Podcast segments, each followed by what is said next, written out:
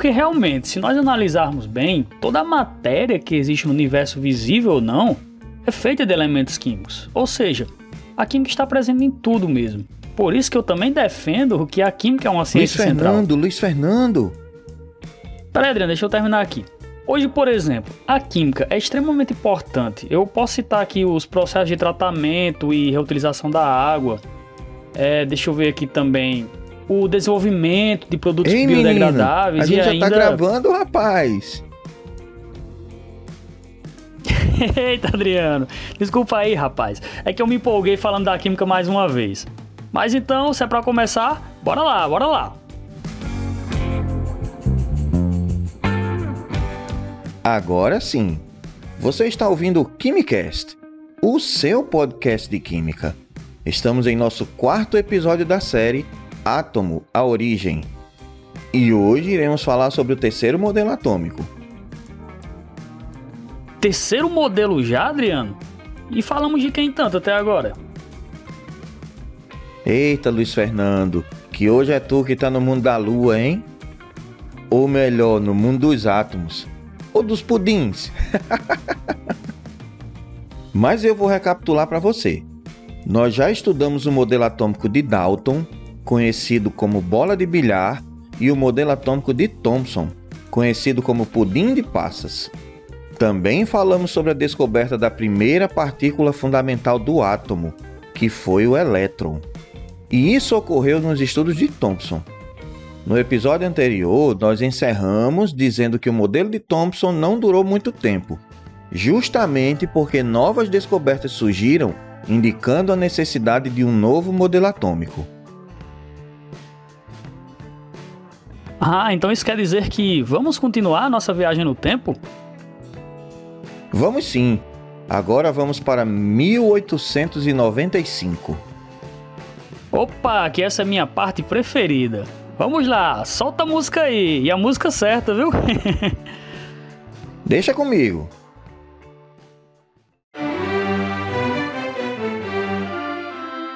No ano de 1895, o físico alemão William Röntgen observou, por meio de experimentos, que aqueles raios catódicos que falamos no episódio anterior faziam com que alguns materiais, como vidros e metais, emitissem um certo tipo de radiação diferente. Era uma radiação que conseguia fazer coisas incríveis, como por exemplo, escurecer placas fotográficas, provocar fluorescência ou fosforescência em substâncias químicas e apresentava ainda um alto poder de penetrabilidade na matéria. Sensacional, Adriano. E eu fico aqui imaginando a reação desse cientista ao observar esses fenômenos.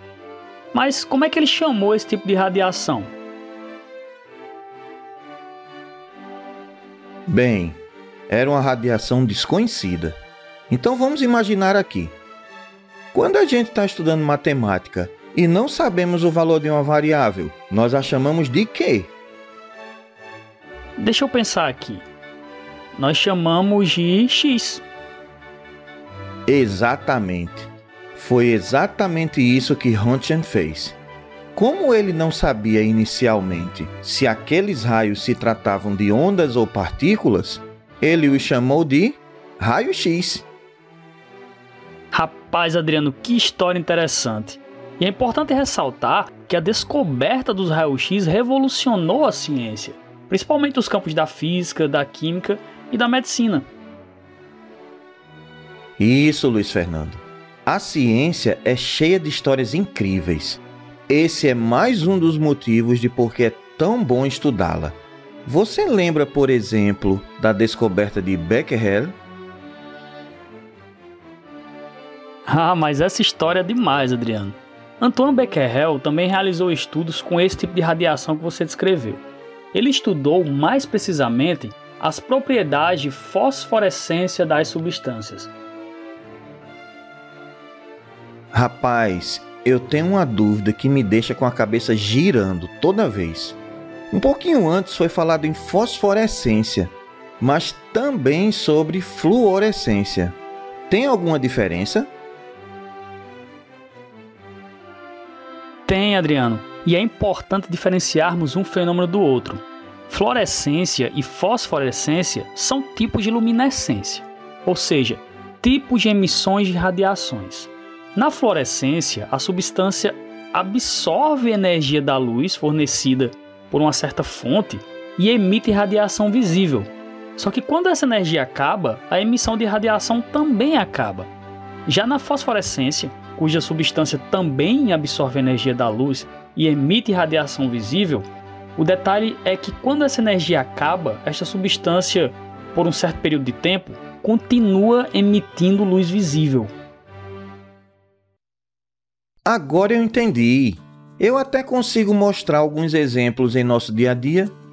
Na fluorescência, temos as placas de trânsito e faixas de uniformes, que quando a luz incide sobre elas, elas brilham e depois param de brilhar quando não tem mais luz.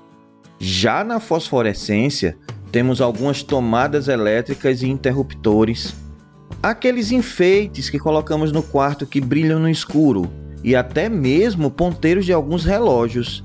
Nesse caso, eles ficam um tempinho brilhando, mesmo sem a luz incidindo sobre eles. Isso mesmo, Adriano. Então, Becquerel se dedicou às pesquisas referentes à fosforescência das substâncias, em particular certos compostos de urânio. Suas pesquisas relacionaram a absorção de radiação e a emissão da fosforescência destes compostos. E o mais legal, Luiz Fernando, é que esta descoberta ocorreu quando ele guardou uma chapa fotográfica com um composto de urânio colocado no lado sensível desta chapa em uma gaveta fechada. Depois de alguns dias, observou alterações nela. Ele então associou esse fenômeno com a radiação. Pois é, e essa e outras descobertas renderam a ele, juntamente com o casal Pierre e Marie Curie, o Prêmio Nobel de Física em 1903, abrindo caminho para que a radiação e as técnicas nucleares fossem utilizadas para o benefício da humanidade. Importante citar também que foi a grande Marie Curie quem sugeriu o termo radioatividade e foi a primeira mulher a receber um prêmio Nobel na história. São estes momentos que mostram que a química não é nossa vilã, mas deve ser compreendida como uma ciência que é estudada em favor da humanidade. A descoberta da radioatividade, por exemplo, foi vital para a evolução do pensamento científico no fim do século XIX. Hoje, sabemos que a radioatividade é a emissão espontânea de partículas e ou radiação invisível e de alta energia pela matéria, existindo três tipos de radiação que são alfa, beta e gama. Isso mesmo, Adriano.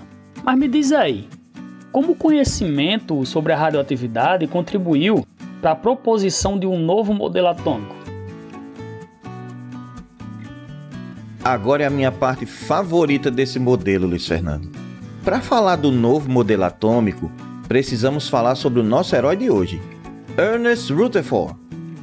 Em 1910, Rutherford, que era um físico neozelandês que estudou com Thomson na Universidade de Cambridge, estava pesquisando sobre o fenômeno da radioatividade junto com outros cientistas, Hans Geiger e Ernest Marsden. Eles realizaram experimentos utilizando as partículas alfa para estudar a estrutura dos átomos. E este experimento mudou a história da ciência. Pois é, Adriano, e é um experimento fantástico. Basicamente, o que eles fizeram foi o seguinte: de um lado, eles utilizaram lâminas muito finas de ouro e outros metais como platina, mais ou menos da espessura de folhas de papel, rodeadas por uma tela de detecção, cujo objetivo era detectar a direção das partículas ao atravessar a folha do metal. Do outro lado, havia uma fonte radioativa, como polônio ou rádio, por exemplo, que era armazenada em um bloco de chumbo. Esta fonte radioativa emitia partículas alfa, e já se sabia, naquela época, que as partículas tinham carga positiva e que também podiam atravessar lâminas metálicas muito finas. Então, eles estavam lá, realizando esse experimento e esperando que as partículas atravessassem a folha do metal. Mas foi aí que eles observaram algo extraordinário acontecer. Eles viram que algumas vezes as partículas alfa sofriam desvios, alguns desvios inclusive com ângulos consideráveis. Houve momentos em que as partículas ricocheteavam no sentido oposto à direção de onde tinham sido emitidas. O Tefó ficou espantado com aquela observação. Você sabe me dizer, Adriano, qual foi a impressão que ele teve? Pesquisando aqui, eu achei esta frase extraordinária, dita por ele, Luiz Fernando, que expressou muito bem o seu sentimento. Vou até usar as próprias palavras de Rutherford em sua língua oficial. It was quite the most incredible event that has ever happened to me in my life. It was almost as incredible as if you fired a 15 inch shell at a piece of tissue paper and it came back and hit you.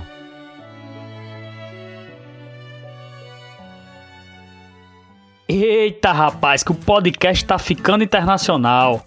Aí tá certo, hein? Você entendeu, ouvinte? Eu também não. Traduz pra gente aí, Adriano. O negócio ficou bonito, hein? Mas ele disse o seguinte: Foi o evento mais incrível que aconteceu comigo em minha vida.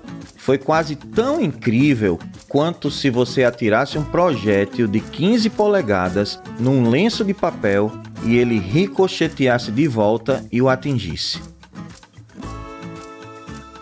Esse experimento, Luiz Fernando, levou Rutherford a concluir que o átomo deveria ter um núcleo muito pequeno, com carga positiva e que concentrava praticamente toda a massa do átomo.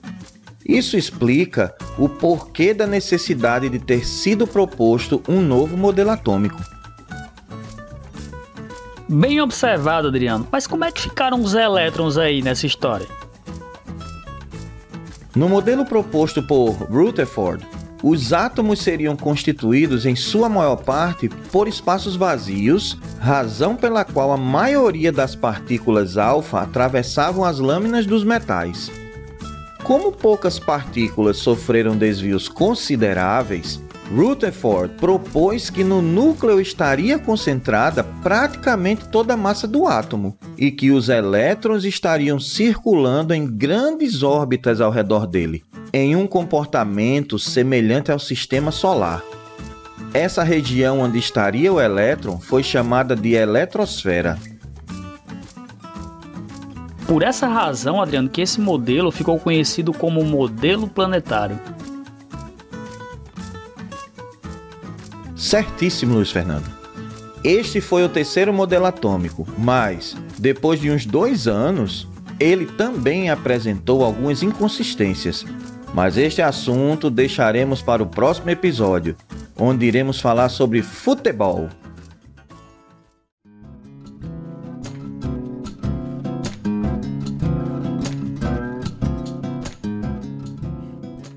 Futebol? E o que tem a ver futebol com modelos atômicos?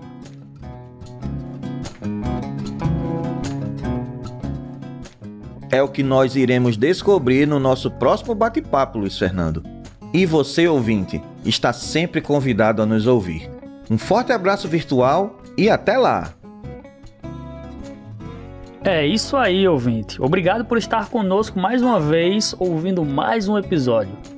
Para saber mais sobre o nosso projeto e ouvir outros podcasts, acesse www.quimicast.com.br.